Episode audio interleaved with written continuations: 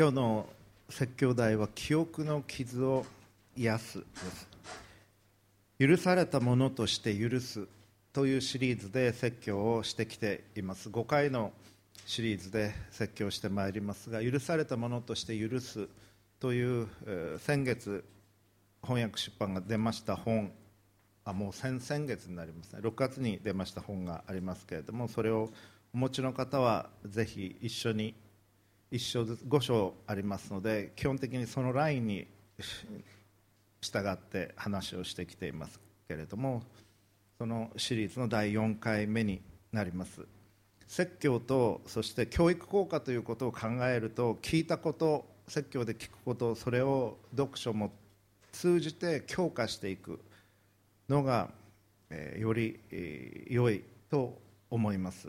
しかし全くその本の通りではありませんのでもっと別の観点からもお話をしてまいります。今日は我々はいろんなことを記憶していくわけですけれどもその記憶それ自身が癒されていく必要があるということを話をしていきます、えー今日の聖書箇所は旧約聖書イザヤ書の43章25節です、えープロジェクターに出ますので、えーご参照ください。神が語られている言葉です。私この私は私自身のためにあなたの背きの罪を拭い去りもうあなたの罪を思い出さない。以上です。ここでは神による私たちの罪の許しということが語られています。そして神は私たちの罪を拭い去りもう思い出さないというふうに言われています。神様にアダムとエヴァの罪のことを覚えてらっしゃいますかというふうにもし顔と顔と合わせて話す機会があったら覚えていますと語られるでしょう。完全に記憶からなくなっているわけではない。しかし私たちのためにその出来事を罪として思い出さない。神は私たちの罪をあがなってくださる。私たちも記憶ということを考えますときに記憶というのは複雑なものだということが分かります。私たちは経験したことを全て記憶しているわけではありません、まあ、それにはいい面と悪い面があります。全部経験したことを覚えていたならばもう圧倒されてしまうと思います。だから私たちはあるものは忘れていくことができるように作られています。それはある意味では守られていると言ってもいいでしょう。でもその全て記憶できるわけではないという悪い面は何かというと何を覚えているか何を忘れてしまうかというのは選べないということです。先週はどういうわけか私はスマホを何度もなくしてしまい、まあ、家の中だったんですけど見つからなくて自分のスマホに何回も電話をしてでもマナーモードになってるからよく分からなくて何回も苦労しましたけれどもどこにスマホを置いたか思い出せない。ということもあるでしょう。あるいは今試験の時期でしたけれども勉強したのに試験になると思い出せない。ということもあります。またトラウマが残るような記憶を持ってしまう場合もあります。そしてあの人は私のこときっと怒ってるに違いない。絶対私は嫌われているというふうに思ってる方もいらっしゃるかもしれません。でその出来事を思い出してしまう。そしてよせばいいのに自分で何度も何度も再生ボタンを押してしまってあんなことを言われた。あんなことをされた。と言って思い出してしまう。もう忘れてしまいたいのに忘れられない。ということもあります。私たちを一生怯えさせるさせるような記憶傷になっていくような記憶というのもあります。許しということを考えていくときに私たちが考えなければならないのはこのような傷のことです。ですから今日はこの傷が癒されるということについて考えていかなければなりません。今日のお話を一言で言いますならば私たちの記憶は癒される必要があるということです。そしてまた私たちの記憶は神によって癒されうるということです。それが今日申し上げたいことです。じゃあどういうふうにしていったらいいのか。まず小さな子供たちに対して子供たちに対してずっとケアをしずっと一緒にいてあげるということ。そしてお父さんはお母さんは絶対あなたのことを裏切らないんだということ。それが子供にははっきりと分かるようにしてあげるということが必要です。小さい時から子供は子供にとって一番身近な存在一番信頼できる存在ってまずお母さんでしょう。一番生まれて最初に抱っこしてもらいミルクを与えてもらい抱きしめてもらって愛情を注がれるのはお母さんだと思います。そしてお父さんだと思います。そのお母さんが絶対自分のことを裏切らないんだということを持つことができるようにしてあげるということ。それは人格的に信頼関係が生まれていく。その土台を築くことになります。そのことはしばしば申し上げてますけれどもでもこの記憶が癒されていくために必要なことを今日は3つ申し上げていきます。まず第1番目。第1番目は傷を認めるということです。記憶の傷というのは必ずあります。ある人にとっては非常に大きいものそして個人的なものあるいは社会的なものというのもあります。トラウマ的な記憶の中に渦めくいくつもの力がありそれは複雑に絡み合っておりこれが研ぎほぐされていかなければなりません。もつれた糸をほどくようにそれは解放されていく必要があります。この許されたものとして許すの中ではセレスティンとそしてグレッグ・ジョーンズという2人の著者が1章ずつ書いていましたけれどもセレスティンの方はルワンダの仏族と土族との争いの中で自分の家族を殺され友人を殺され牧師でしたけど教会員を殺され母親も殺されるところだったけれどもどうにか死体の中に生まれ埋もれて生き延びることができたという経験をした人でした。そして彼自身は留学をしていた先で神様に対してなんでこんなことが起こったんですか？このことが起こった時にあなたはどこにいたんですか？と怒りをぶつけずにはいられなかったというふうに記していました。その中から彼は許すということを神によって示され導かれそしてそれを実践しアフリカにおいて許しのミニストリーを実践してきている人物です。ですから彼が書いていることっていうのは非常に説得力があります。そのようなルワンダの仏族と土族の間の紛争あるいは中東における緊張関係あるいは今日本と韓国は戦後最もひどい状況にありますけれども北東アジア中国も含んだの国際関係であれ非常に複雑な状況の中にあります。個人的なもの社会的なものがあります。事実に基づいていない恨みということもあります。そう聞かされてきたことというのもあります。で私はナショナリズムの研究もしていますけれどもゼミでナショナリズムについての研究を学生たちとしていますけれどもナショナリズムというのは歴史的な事実出来事とは関係なくそう聞かされてきたことそう信じていることで力を実は得ていきます。だから歴史的な事実が明らかになったとしても信じないんです人々は。だって自分たちはこういうふうに聞かされてきたしこういうふうに思ってるから。だからそんな歴史的事実が研究によって明らかになっても変わらない心を閉ざしていく。そういう憎しみの歴史ぶつかり合いの歴史からナショナリズムというのは力を得ていく。その聞かされているストーリーが変わっていかなければならないわけです。例えば日本だと第二次世界大戦の時には私の母父の世代は、まあ、祖父母もそうですけれども鬼畜米英という言葉を聞かされていました。皆さんも聞かれたことあると思います。鬼畜米英はアメリカやイギリスは鬼や畜生のようなとんでもない人々なんだというふうに聞かされてきてそして竹槍でなんかこうあの刺したりとかそういう練習をさせられてたというふうに言って母も言ってました。でもそのストーリーは変わりました。アメリカは同盟国になりました。でアメリカのことを鬼畜米なんていう人は日本に今いないです。イギリスは同盟国じゃないですけれども非常に関係はいい。イギリスに対しても非常にポジティブなイメージを持っていると思います。基本的に日本人は。アメリカに対してもそうです。だからその当時のストーリーが変えられてきたということ。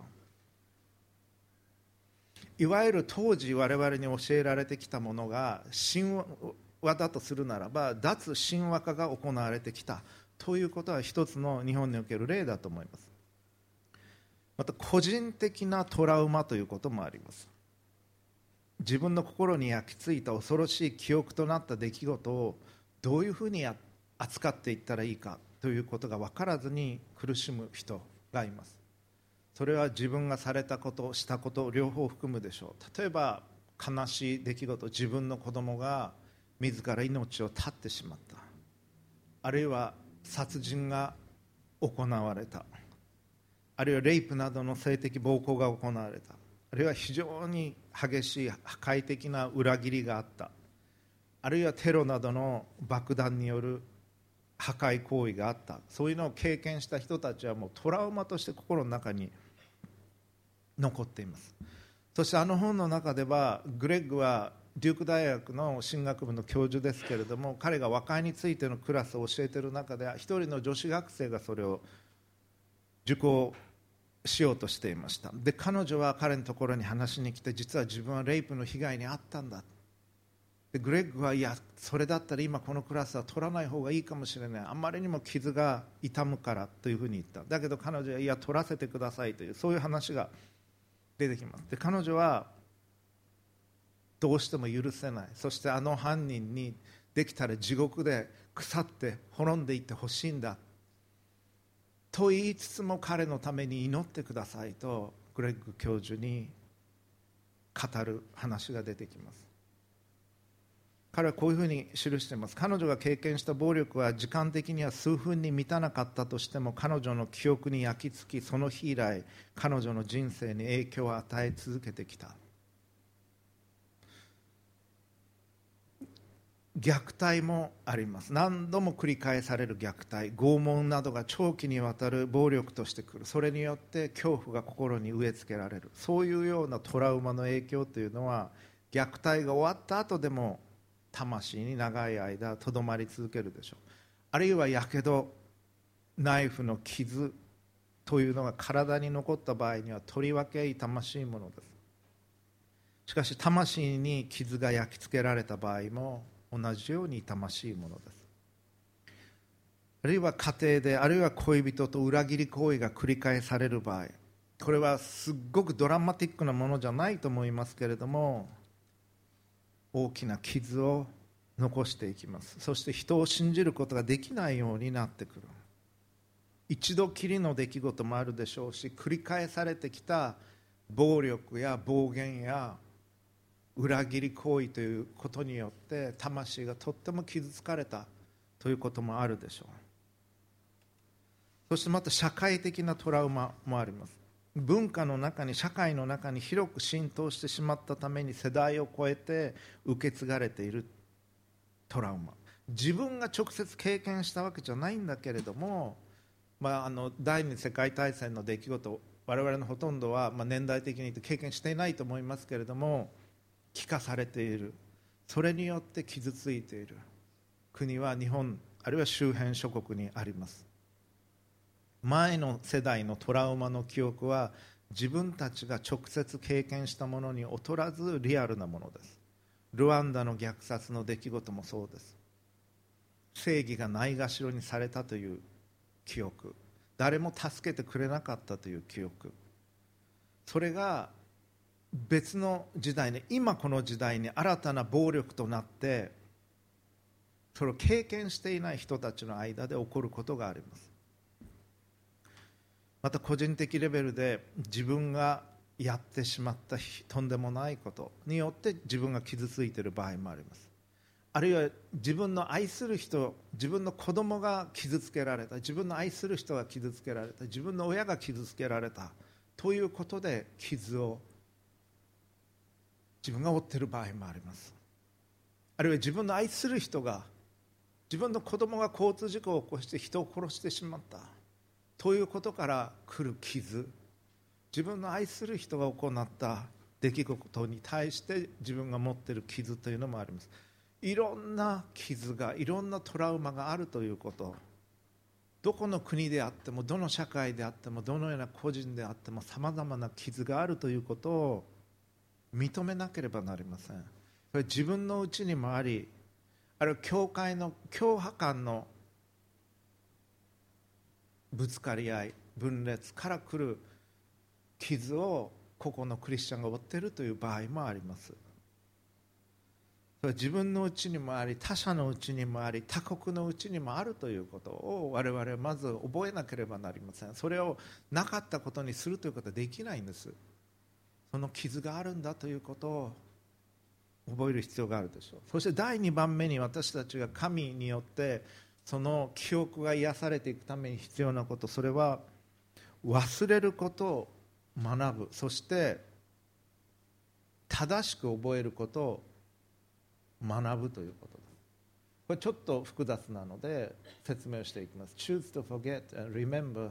properly というふうに書いておきました。私たちは正しく思い出すことができず忘れられない記憶によって苦しんでいきます。神は先ほど読みましたテキスト神はもう罪を思い出さない。あがなってそしてその罪はもう忘却の彼方に追いやるというふうに言われた。だけど神にもしその出来事を覚えてらっしゃいますかと聞か聞くならば覚えておられるでしょう。しかしあがなわれた形で神は覚えておられるんだと思います。神はイスラエルの民に旧約聖書の中で何度も何度も神がしてくださった技を忘れないようにと語られます。それは私たちの失敗を忘れないようにということです。そして神はご自分がイスラエルの民を奴隷状態にされていたエジプトからあがない出した神なんだということを語られます。そしてそのことを覚えていなければならない。私がアブラハム、イサク、ヤコブの神でありあなた方を奴隷の状態から解放し約束の地へと導き出した神であるということを言われる。そして実会を与えられたんです。憐れみ深い神として愛の神として実会を与えられた。実会っていうのは人間をイスラエルの民を縛るものではなく解放しあるべきところにあることができるように導いた憐れみ深い神として彼らがきちんと生きていくことができるような枠組みを与えてくださった。それが実会なんです。でもイスラエルの民はしばしばそれを忘れてしまいました。モーセが実会を神から受け取ろうとしていた時にシナイ山に登っていった時にイスラエルの民は何をしていたか。もうモーセはどっか行ってしまった。もう我々でじゃあ神を神様作ろうじゃないかって言って持ってた貴金属でそのそういう彫刻みたいなのができる人もいたんですそれを溶かして金の金ので格子を作ってこの金の格子様が私たちを解放してくれてエジプトから連れてきたで金の格子にひれ伏していた。そういうことが起こっていました。それはあの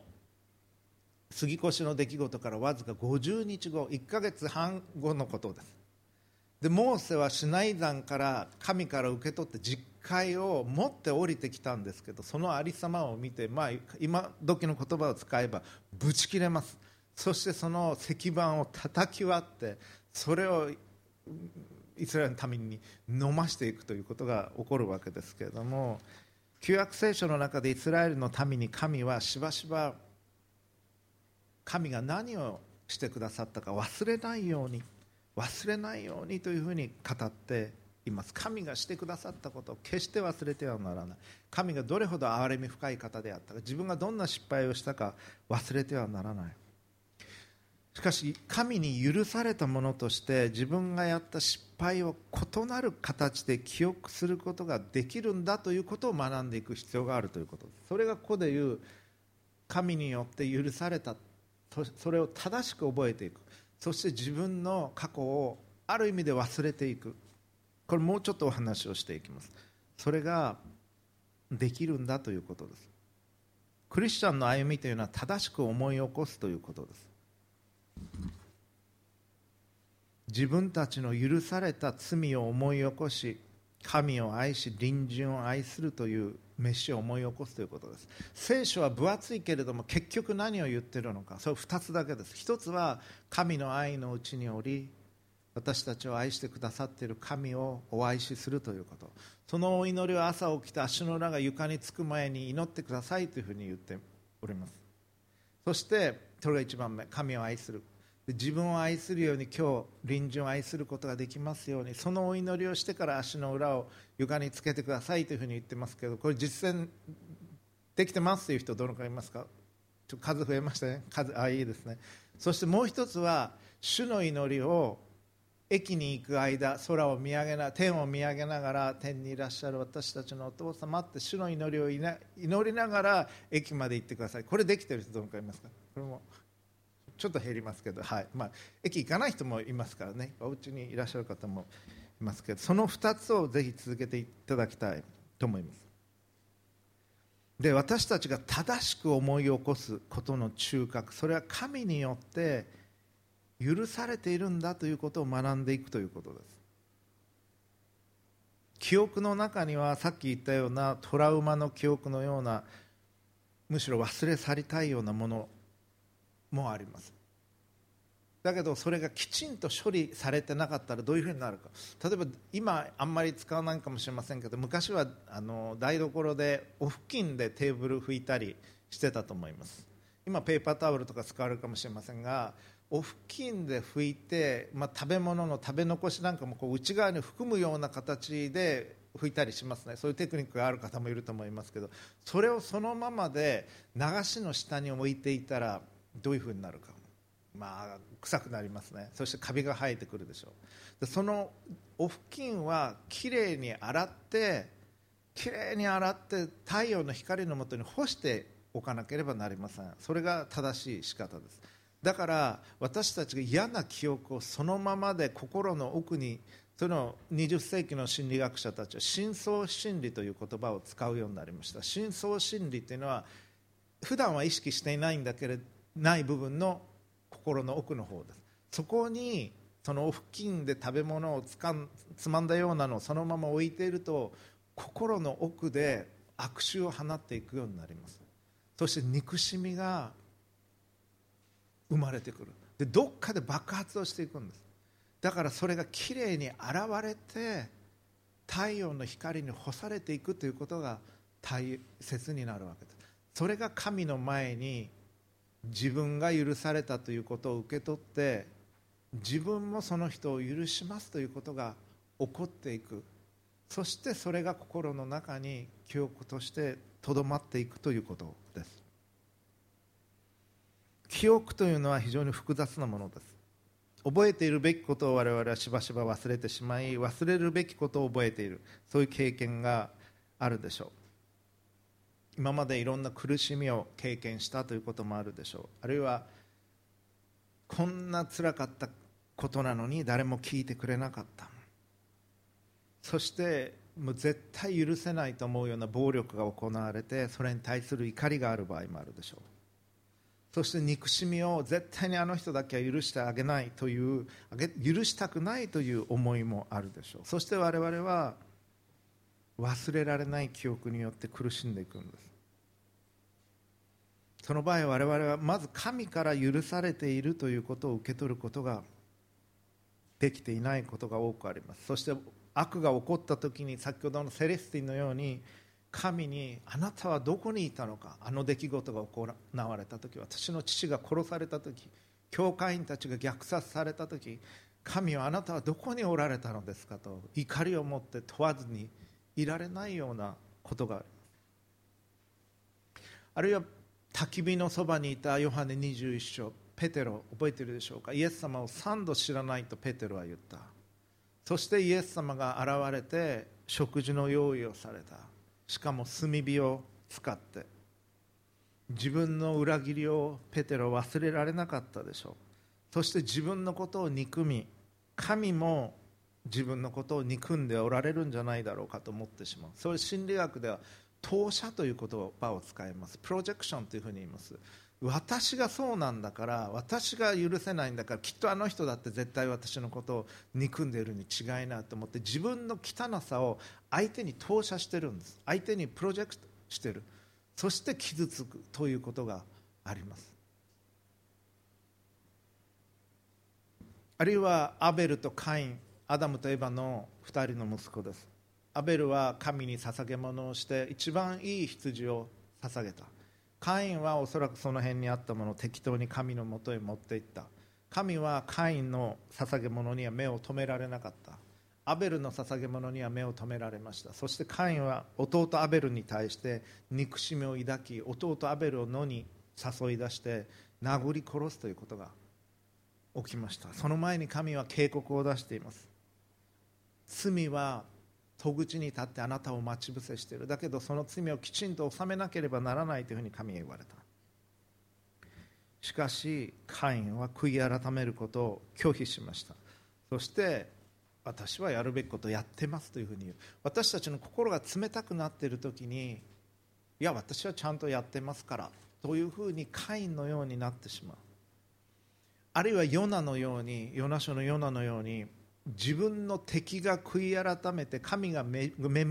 み深くそして神が悔い改めたあの憎い人たちを許されたということで憎しみでいっぱいになってしまう。こともあります。でも私たちは自分が経験してきたもの経験しているものがどういうものであれあるいは自分の罪がどういうものであれ神はあなたの罪に関わってくださりあなたを新たにしてくださるんだ。そのためにあなたをあがないあなたの過去の記憶もあがなうんだということを覚えなければなりません。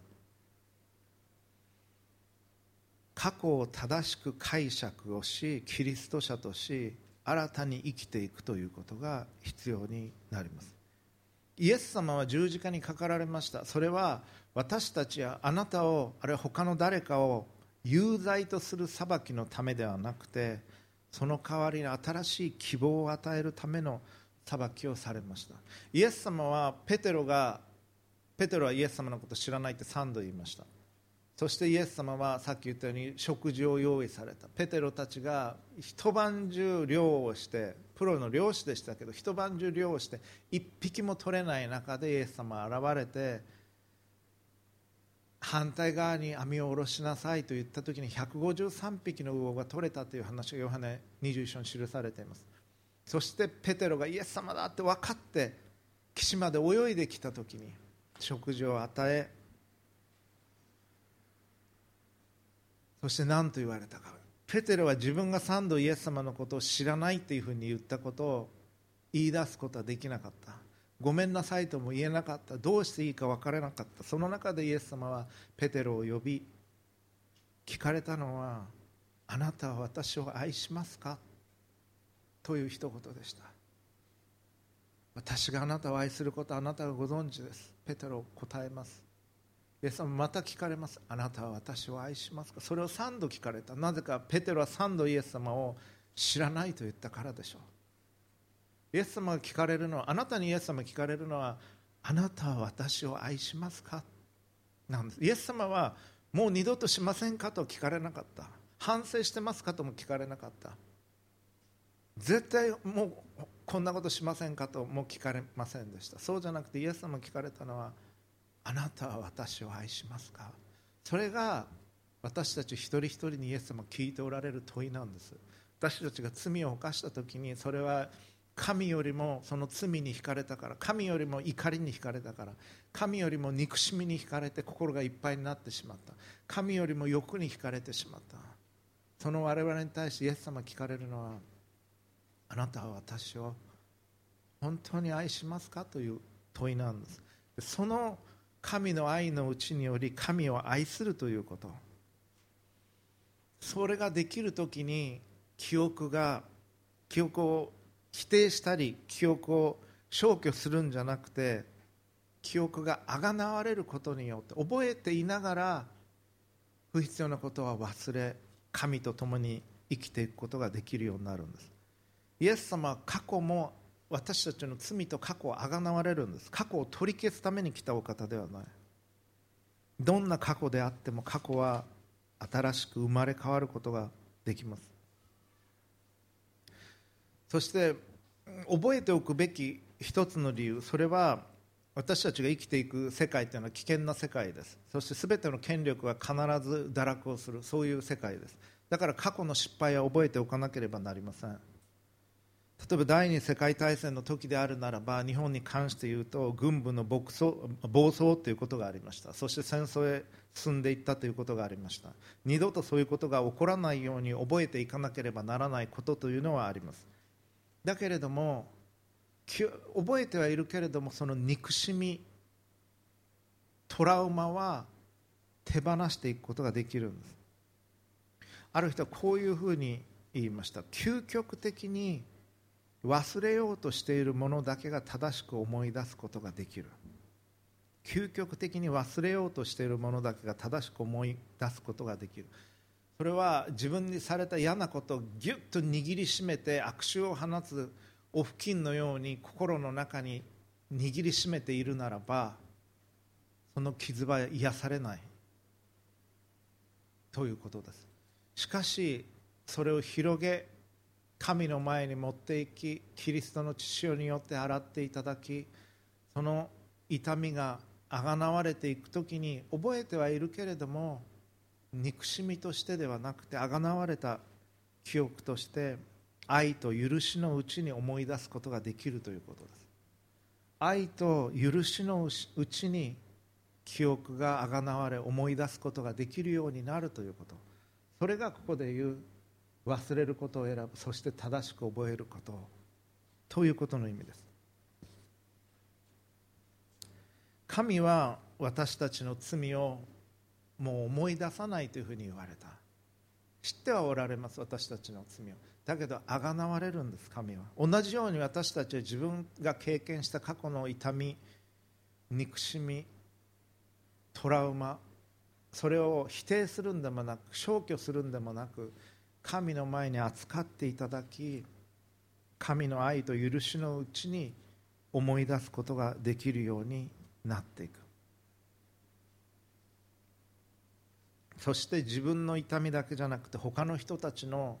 また他の国の人々の苦しみを聞き覚えその記憶を受け取りそして歴史的事実に合わせながらそれが癒されまた回復されていくということが必要になります。グレッグ・ジョーンズはこういうふうに記しています。そのあがないというビジョンが終末的なビジョンでありいつか私たちが自分の経験したトラウマの記憶をなくしそのトラウマを引き起こした加害者と共になることすら可能になるというふうに言っています。私たちは自分というアイデンティティがあります。で自分が経験してきた過去というのがあります。その自分私というもの皆さんのごご自分のアイデンティティの中にはいろんな記憶があると思います。子供の時にクリスマスにダンプカー買ってもらった記憶あるいはお父さんとグラウンドに行ってサッカーボールを蹴った記憶家族旅行に行った記憶楽しかったあの出来事。と同時にうまくいかなかった出来事。殴られたこと。怖かったこと。ひどいこと言われたこと。そういう心の傷も自分のアイデンティティの中にあるんです。自分がいじめられたこと。あるいはいじめたこと。そういう出来事も自分の中にあります。それを否定するのではなくその出来事が思い出される時にそれがあがなわれた健全な状態になっていく必要がある。それは正しく覚えるということです。私たちが自分自身であり続けながら神によって新たにされたアイデンティティを持っていく。そのためには記憶が癒されるということが必要です。記憶を汚いまま押し合ってしまうんではなくてそれが正しく扱われて心の中にとどめられていくということ。人々が自分のことを悔い改め許し和解の物語として語り直すことができる空間を作っていくということが必要になっていきます。そして私たちの記憶が癒されるために必要な第3番目のこと。それはあなたのことを理解してくれる友と共に歩むということです。一人でいいので自分のことを理解し分かってくれ話を聞いてくれ一緒に歩んでくれる人というのは必要です。自分だけで持っているんじゃなくて一人でいいのでそういう人が必要だと思います。そういう人を持っていただきたい。そういう友を持っていただきたいと思います。歴史を覚え過去を解釈し直すキリスト者としてその出来事そのことを助けてくれる友が必要です。グレッグ・ジョーンズは教会というのは正しく覚えることをしていこうとする民だというふうに書いています。そして特に洗礼ということを挙げています。ちょっと引用しますね。特に洗礼が思い起こすことにおいても忘れ去ることにおいても私たち自身の重荷を担う助けとなります。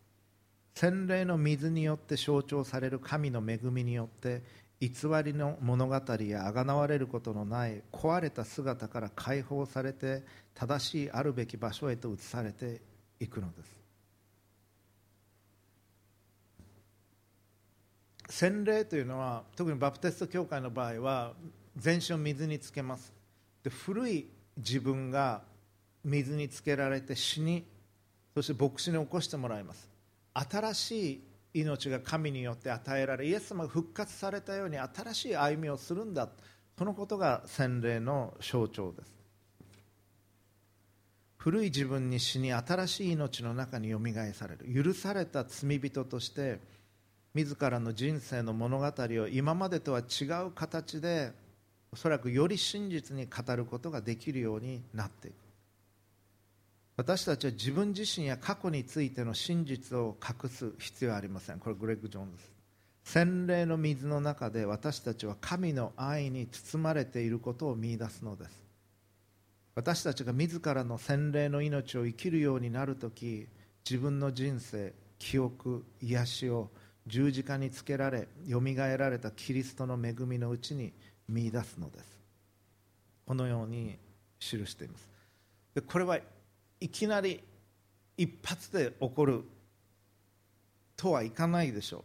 今まで長い時間をかけて自分の人生はここまで来たのですから。こ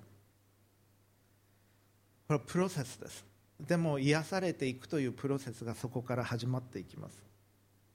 たとえ醜いひどい傷のようなものであっても記憶が私たちはそれを罪として思い出す必要はなくなっていきます。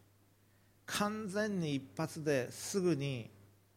癒される。癒されたかのごとく振る舞う必要はありません。癒しには長い時間がかかるでしょう。だけどそれを始めていく歩みを踏み出すということです。グレッグ・ジョーンズは自分の友人のことを話しています。その友人は誰かにひどく裏切って絶対にその人のことを許すことはできないと言っていたそうです。でグレッグがもし彼にもう忘れてしまいなというふうに言ったのであったならばもう彼との関係は切れていたかもしれないと語ります。グレッグの言葉を引用します。私は彼を彼を教会の新しい活動に誘いました。そして彼はそこで他者のために使えることの方が昔の自分を裏切った友に対する憎しみのことをいつも考えているよりも楽しいということを見いだしました。数年を経て時間の経過とともに彼は裏切られたことについて以前ほど考えなくなり気に病むことも少なくなったと言っていました。そしてそれから何年も経って彼は裏切った人と対話し許しを与える心の準備ができたと私に語ってくれました。多くの仕方で回復を可能としていった時間の中で許しの種がまかれていったのです。彼は罪を思い出すことはもはや必要でないという神からの贈り物を受け取ったのです。そのように記しています。私たちは例えばあの健康診断なんかで血液検査でこう針を腕に刺されたりしますけれどもその傷それも傷といえば傷ですけれども誰かにあ血液検査のために、え、針が刺さったのって言わ聞かれたあの時刺さったの？3ヶ月前って言われたああ確かにそれは刺さりまました。言うでしょうけどいつももう本当にひどい目に遭ったという形で思い起こすことはないでしょう。その傷について考える必要がなくなっていく。それと同じように私たちの受けた傷がもっと深いものであったとしても神によってそれが癒されていく時にもそのことばかり考える必要がなくなる。確かにそういうことはありました。ありましたけどその傷は徐々に癒されてきています。そういう形でその傷が過去の記憶が癒されていく。それが可能なんだということを語っています。私たちは人許すということが求められています。先ほども主の祈りで祈りました。私たちの負債を許してください。罪を許してください。私たちも私たちに罪を犯した人たちを許しましたというふうに主の祈りで祈りました。主の祈りで毎日それを祈っていくというのはとても大切なことなんです。そしてイエス様は主の祈りを教えられたその直後でもしあなた方が人を許さないなら天の父もあなた方の罪をお許しになりませんというふうに語っておられる。そのことも思い起こさなければなりません。許す許されるということ。それはクリスチャンとして歩んでいくために本質的なことです。そして天の御国にもしあなたが入っていきたいと思うのであるならば天の御国はそういうところであるということを思い起こさなければなりません。天の御国では恨んでる人は一人もいません。幼子のような心を持って神に許されたことを受け取り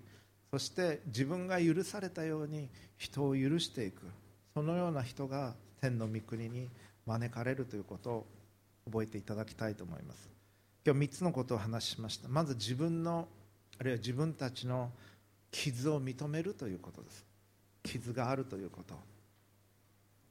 そして許されたものとして忘れるということを求めていく。そして許されたものとしてその傷に直面をしていくということ。そして正しく思い出していく。そして一人でいいから自分のことを自分の痛みや苦しみが分かってくれ話を分かち合いができる友を持つということ。そしてプロセスの中で徐々に記憶の傷が癒されていくということを共に経験をしていきましょう。8月に入りました。8月というのは日本にとって敗戦を思い出す時です。そしてさまざまな傷があり傷を受け傷を与えたことを思い起こす時期でもあります。クリスチャンがまた教会が平和を作り出す民となっていくように自分たちの記憶の傷が癒されそして平和を作り出す民となっていくことができますようにお祈りをいたします。父子精霊なる神様あなたは私たちの罪を許すために大いなる犠牲を払われました。そしてその罪を思い出さないと言われました。そして私たちの罪を拭い去ってくださいました。私たち自身があなたによって許された罪人であるということを常に覚えその記憶が癒されまた人を許す者として歩むことができますよう助けてください。救い主主イエス・キリストのお名前によって祈ります。アーメン。どうかご自分の言葉で神様に向かって一言お祈りください。